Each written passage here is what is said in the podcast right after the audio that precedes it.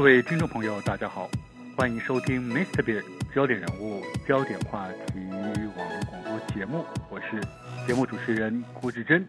好，各位听众朋友，尽管整体的疫情危机仍然没有完全的解除，但是随着国内开始实施阶段性的施打疫苗后呢，台湾整体的产业经济，我们似乎看见已经呃慢慢呈现稳定回温成长的这个力道了，相对的也带动了国内整体就业市场渐趋于活络。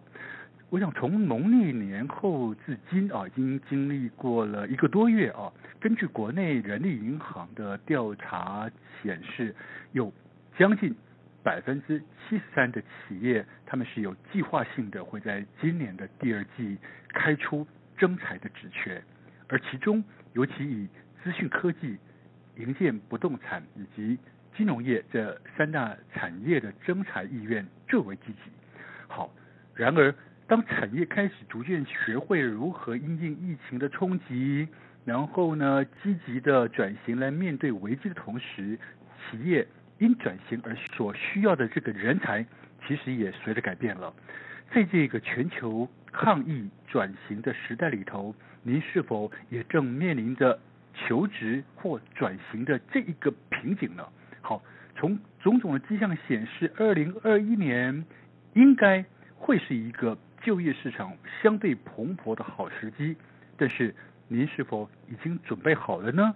在今天的节目里面，我们很高兴邀请到的是《Cheers》杂志的主编冉若涵小姐来到节目中，她将从台湾整体整体的所谓的就业市场的趋势，或者是产业调查的报告，以及专家的建议等等的面向，为大家深入来探讨二零二一年这一个。不论是求职或转职，都是不容错过的好时机，好的工作机会来了。你好，若涵。你好，主持人好，听众朋友大家好。好，若涵。哎，我我还记得啊，其实你我们回想一下，二零一九年年底，也就是疫情爆发的时候，到二零二零年的第一季、第二季那段时间，其实是很。很惊人的，为什么？因为很多企业因疫情冲击，被迫必须采取紧急性的呃放无薪假啊，或者是计划性的减薪裁员，对不对？对。那时候真的是就业市场是很可怕的，大家没工作了啊。好，但是不论企业或者劳动者，我想在熬过那一段艰苦的日子之后，我们现在开始，我想生命总会帮自己找到一条出路嘛，对不对啊？对。企业也找到出路了，他们知道转型，他们知道要如何因应的啊，所以看样子。现在的企业已经开始找到他们自己的生存的生机，然后也带动新一波就业市场的活络的好机会。好，真的这么好的吗？我想是不是先请若涵主编帮我们先就国内啊整体的就业市场的现况，以及未来二零二一年如果说真那么好，它未来这一年的发展趋势，帮我们做一个综合性的分析，好不好是？其实真的就是在呃去年年底的时候，嗯，各个那种研究智库都在显示说，哎，今年会经济好，但好到什么程度呢？是，呃每个每个预测都基本上是破四趴，就是经济成长。哇。那也谈到因为台币升值嘛，嗯，所以整个人均 GDP 它也有可能要首度破三万美元，那就是在台湾哎没有过的。嗯哼。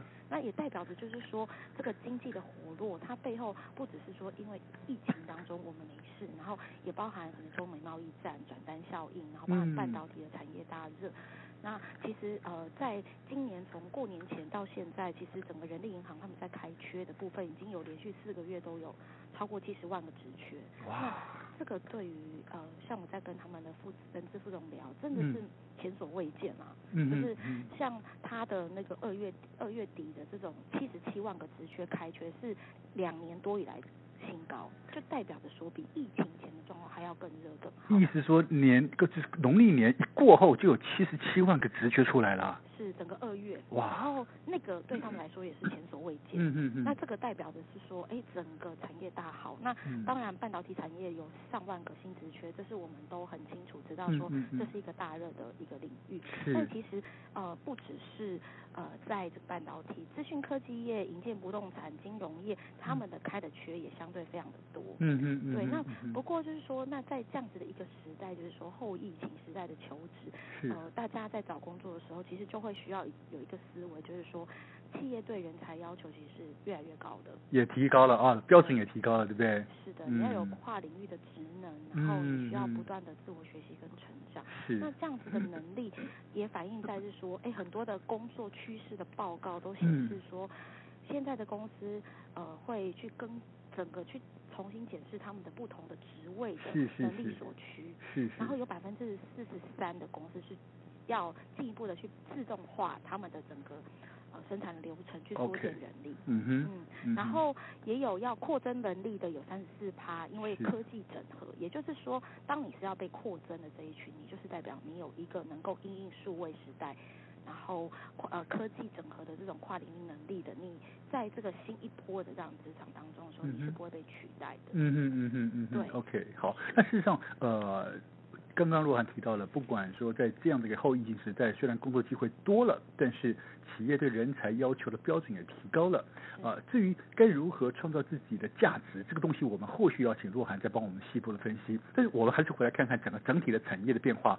虽然整体产业就这个开出的人力职缺这么多，但是我想还是有所谓的产业结构的不同嘛，对不对？哦，从整体来看，我看到这一期的确实还是做了一个比较产业跟职务变化的一些调查报告，对不对？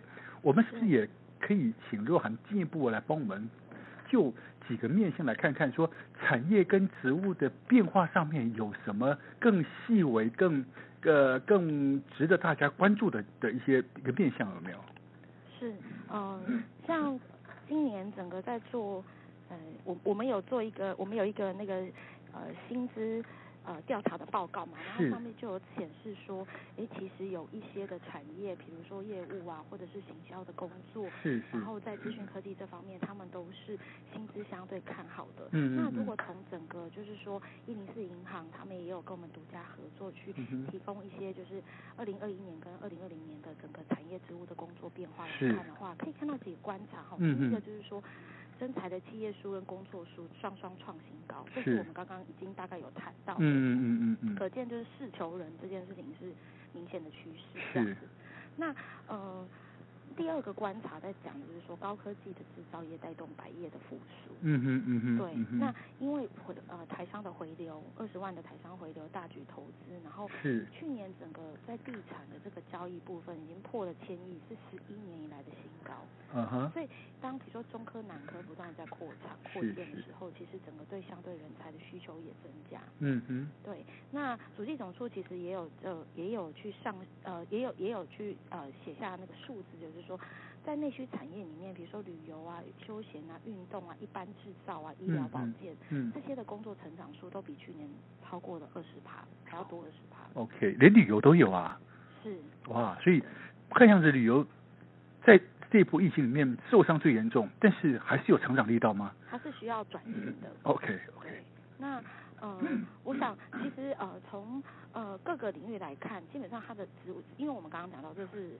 呃，两年多以来的这个职缺数最高，所以你可以去想象，就是说，基本上各个产业、各种职类，它基本上都是上升的。嗯哼，嗯哼。对，但是呢，那也来到我们的观察单，就是说，供需之间仍然还是有落差。哦，是。因为求职的难度，它跟它的职务类型是有关的。正比越好的越难嘛，对不对？是的，是的。你你工作的选择虽然不然多啦，但是要理想的工作不一定那么容易的找。嗯哼。对，那其实说企业对能力的要求是不断提升。嗯哼。比如说银行业，我们都每年会招很多 MA，就是储备干部，但是他的英文能力其实一年比一年更要求更高。嗯哼。那你可以想象为什么？因为有很多的要留学外派人才，在这波疫情中，他陆续的回来。是是是。对，那所以这个某些的专业职务的竞争会更加的激烈。嗯哼嗯哼嗯哼。是，那当然呢，其实，在观察中，我们说的落差，那差有一些相对比较直缺下跌的，包含比如说大众传播业、文教业。文字工作业，嗯、那这个某方面它背后代表的原因就是说，哎，其实有一些文教产产业的部门工作，它很容易被资讯科技取代。是。那也有一个部分是说，这个市场转向外包接案的人比例越来越高。嗯嗯。所以在这个正职的这种人力平台上看到的缺额就变少。是是。那最后一个观察谈的是说，哎，其实真的就是不要等到毕业季了。像我们的杂志在四月初刊，其实也就是想要提醒所有有求职转职需求的人。提早来做预备。提早布局。提早布局，没错。啊、那你的当然你的整个呃所谓的自传，你的履历，这个提早预备这也很重要。嗯。那当然也是先去卡位，比如说在前景好的产业当中，例如 AI、五 G、电商、嗯、医疗、半导体、金融业。这些你如果有预提前预备，然后在整个四五月的征才季，你能够提早的就进去卡位的时候，其实我觉得这是好事。是。是那再来就是说台商的国际化也持续，比如说伟创、红海，他们都在印度扩厂。嗯哼。然后或者是说新创产业，其实也在一个快速成长的当中。那所以呃，新鲜人甚至是转职者，他其实在这样的时刻是可以提早做预备的。OK，好，其实看起来，呃。就业市场真的是非常的蓬勃，机会真的很多。但是刚刚听洛涵讲起来，好多的机会真的需要更多的能力去争取了。看样子不是这么简单哦。也是有 也是有方向的啦。嗯。OK，好。其实我知道每一年哦，在做这样的一个一个一个就业调查里面，还会做一个一个趋势调查，就是那到底现在的新鲜人也好，或者是现在的。主要的求职的呃一些这些市场里面有没有最向往的企业？是的，有，这是我们已经就是做了十六年的。十六年哦，这个这个这个基础资料是非常扎实的，帮我们分享一下今年的情况又是怎么样呢？这个我们调查这些三千三百六十三份从大学研究生应届毕业生的问卷回收来看，嗯哼，呃，最向往的企业第一名，大概大家可以理也可以想到是台积电，嗯哼，那台积电已经是这十六年来我们的调查中第五次夺得冠军。蝉联哦。是，那呃，当然它已经是全球的晶圆代工龙头，这个引导引导台湾整个半导体科技产业的发展，这毋庸置疑。是。对，那第二名跟第三名的话是 Google 跟成品。啊，是是。那他们也是去年的第二、第三名。嗯哼。所以你可见就是说，那像 Google 其实它本来就是新世代心中的这种梦幻企业。嗯哼嗯嗯。它带着网络的庞大资源而来，它有很好的员工福利。嗯嗯。然后所以就很符合新鲜人的这种对工作的想象。是。那成品它因为它的这样的一个品牌调性是文青知性品牌，其实它的也它的这些年轻人很向往在成品工作，某方面也跟就是说，哎，成品会员的这个消费主力的这个族群有关。其实二二十九岁以下其实是最大一一群人，就是会在成品消费。所以当然他们也对应着就是对这个理想的雇主品牌，就有一个很高的评价。嗯哼，是。那嗯，我可我觉得可以分享，就是说，那其实一到十名当中也有蛮多大家常见的面孔，除了我们刚刚讲的前三名，是包含长荣航空、红海。然后星巴克、微软、嗯哼、中国钢铁、嗯、无印良品，是。然后第十名是中华航空。OK，是。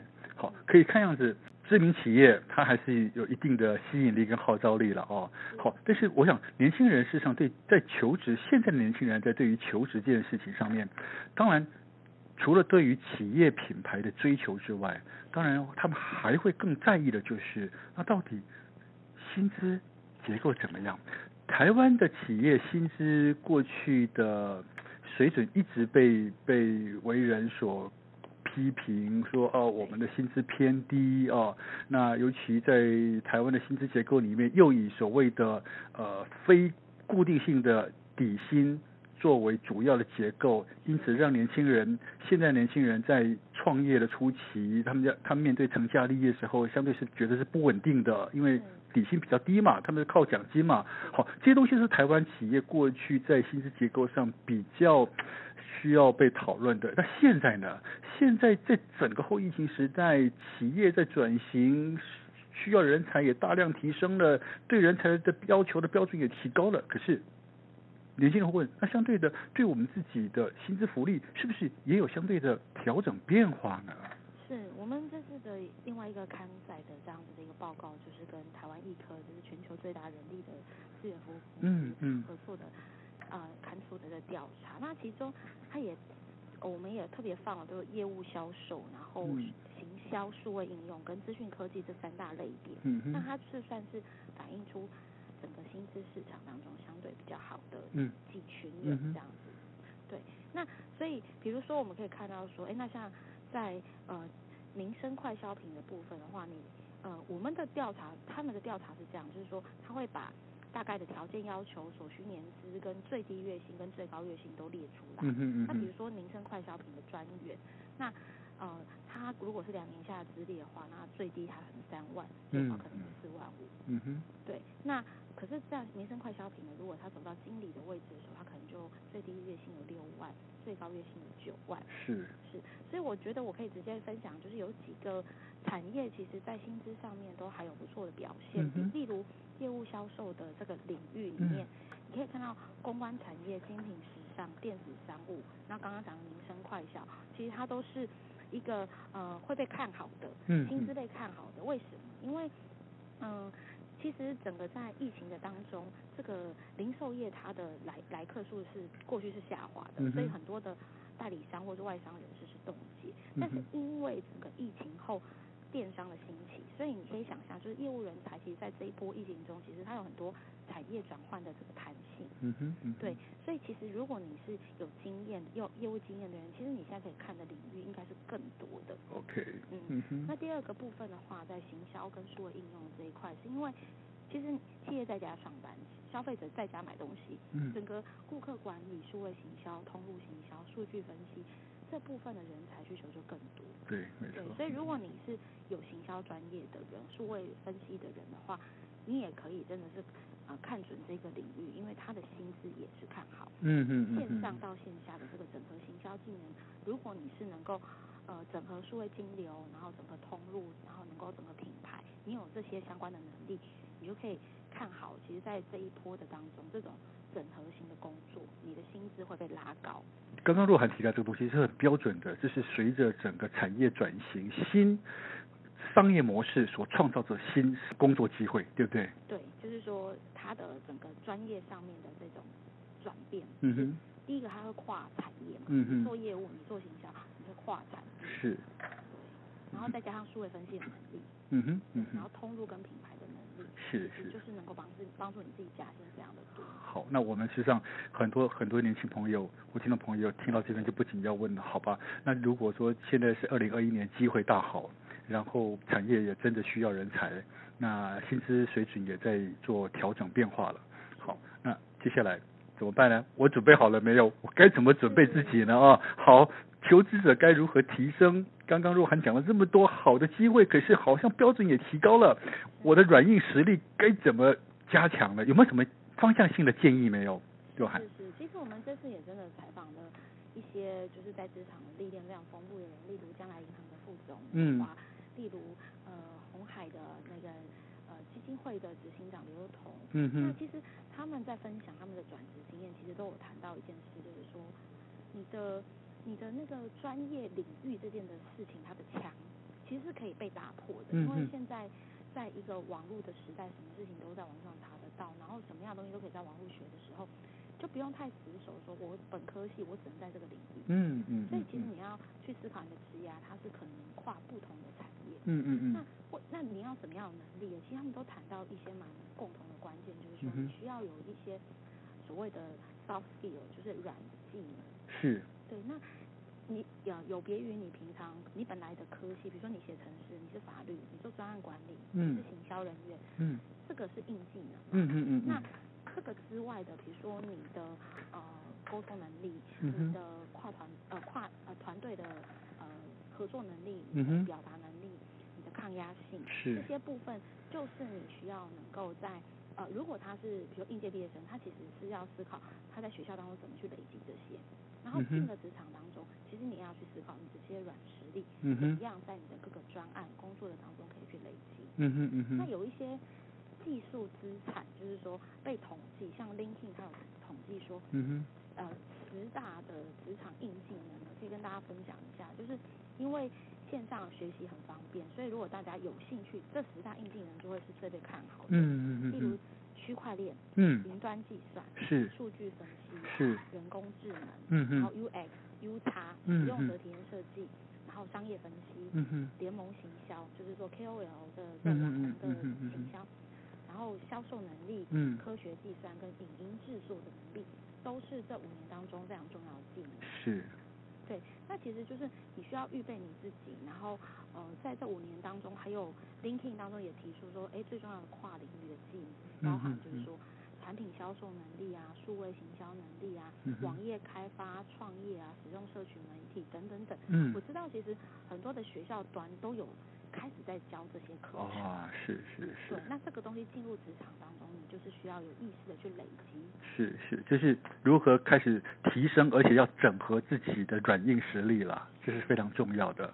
好，那其实年轻人或许会问他说，好啊，我我事实上是很努力的，我有在充实自己，我也试着在做跨跨领域，就是跨技能的学习跟整合，但是我就是缺少一点点机会，我。没有那个那个那个人脉链接的机会啊，有时候我不晓得如何推销自己啊，如何被看见。好，但是我们知道，在这个网络社会里面，这个新的网络社群时代里面，事实上是可以有效利用科技工具的，对不对？如何来发展部件人脉，创造自己的人脉价值，其实有时候有时候也是帮自己推一把，创造机会的一种。成功要件是不是呢，若涵？对，没错。所以我们真的就是看见说，现在的平台这么多元，那你怎么样去赢得一些工作的职缺的机会？嗯，企业也开始变得活泼了。嗯嗯嗯。所以我这次有采访了一个，就是呃女生，她三十三岁，然后她六，她现在在呃数位的金融行业工作。那她有她的六个职场的这个历练都是。LinkedIn 跟脸书找来的啊，是是，并没有透过传统的例子。嗯嗯嗯嗯嗯。那我可以简单分享一下他自己怎么样去使用 LinkedIn，因为 LinkedIn 这个平台上面有很多的人呃猎人头在上面。是是是。那他会有效有意义的去经营他从他的 profile 的整个档案的呃的样子。嗯嗯。然后写作上面他怎么去精要的写出，比如说，好，他说在，因为他常常去各个大学校去分享这样子的一个社群的经营。那他会谈到说，大头照啊，你不要白底，你需要有一点点 casual，就是有一点点休闲的场合。嗯哼。他说，那除非你是真的是做顾问工作，你真的做银行工作，你可能真的是专业形象要非常非常强，你才会用比较严肃的白底。嗯嗯嗯。那比如说你在做一个自我介绍的时候，你也不需要露露的。嗯哼。你也不一定要把你的职缺，比如说呃什么什么科技公司的什么行销经理，不用这样写。嗯哼。你可以就是写数位行销。嗯哼嗯。然后。经理人这样，然后他就是在讲说，你要怎么样的也把中文、英文的能力都放上去。所以他在他的自己的这个板上面，他会分享一些产业观察。嗯嗯。那他是有意思的，他说他就是锁定，因为他想要找这三方面的工作，他想要锁定新呃呃那个行销，然后他想要锁定新创，那他就会分享完全是这个领域的东西，然后不会天天都写。那他在。分享文章的时候，他一定会把确保英文的文章他有中文的摘要，中文的文章他有英文的摘要。OK，这样人家很清楚。这是展现他的能力了哦。没错。嗯。那呃，其实他因为这样子的做法，他就有曾经在半年、呃三个月内得到六次的呃主管职的职缺的邀约面试。哇。是，那所以其实他真的是做的还蛮好，而且他会说每一个找他的人，到现在他虽然自己有稳定工作，还是每个月至少都有一个。就是求职的邀请，透过 LinkedIn，嗯哼，那他会做的事情是这样，就是他虽然现在有工作没有换，但他也会很诚恳的去回复别人，并且他会先知了解这个产业、这个公司在做的事情，然后用他们最近在思考的点，然后谈他自己的观察，回复人家，然后并且告诉人家说谢谢他给我机会，希望之后还有机会合作。是是是是。这个是确保说他在求职市场上面，他今天也许没有进去，可是他未来哪一天他搞不好就进去。对，你永远不知道什么时候会跟谁合作，对不对？对，没错。外一部分就是除了 LinkedIn 以外，其实呃像脸书或者是 IG，其实现在年轻人也用的很多。嗯哼。那整个在这个呃整个技巧上面，其实你也需要去避开一些的地雷，让你的社交档案是能够看出你个人的特质跟能力。嗯哼嗯哼。对。那例如呃你你你可以在呃你呃你写作上面这件事情要有一点点的训练，因为。这个在世界经济论坛发表的这个二零二零年的这个趋势当中，最重要的第一名技能其实是写作。嗯哼。那就刚刚我们谈到的这个女生，她的产业观察、技能学习的心得，它不一定要很长，可是你的文章至少要通顺，你要能够精要，让别人可以认识你。嗯嗯嗯，吸引人家看到你嘛，对不对啊？对，然后看到你有思考，可是你又不用漏漏的，因为看不出重点嘛。是。那比如说不同的平台互相导流，你的脸书跟 Instagram 怎么样能够互相扩散？嗯嗯。Medium 这种部落格形式的，可以写比较长的文章，上面是不是也能够看到你自己个人脸书、IG 或者是 LinkedIn 呢？嗯哼嗯哼。善用连接互相导流。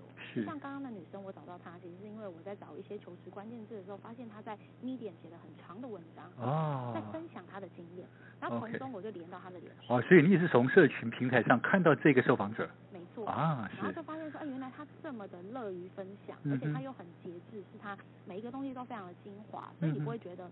哇，资讯洪流，我不知道看得太累了哈，你就想算了跳过。是，那你的与人的互动，你有没有追踪一些意见领袖？嗯哼。那其实这些东西也可以让人家去看到，就是说，哎，你关注的是什么？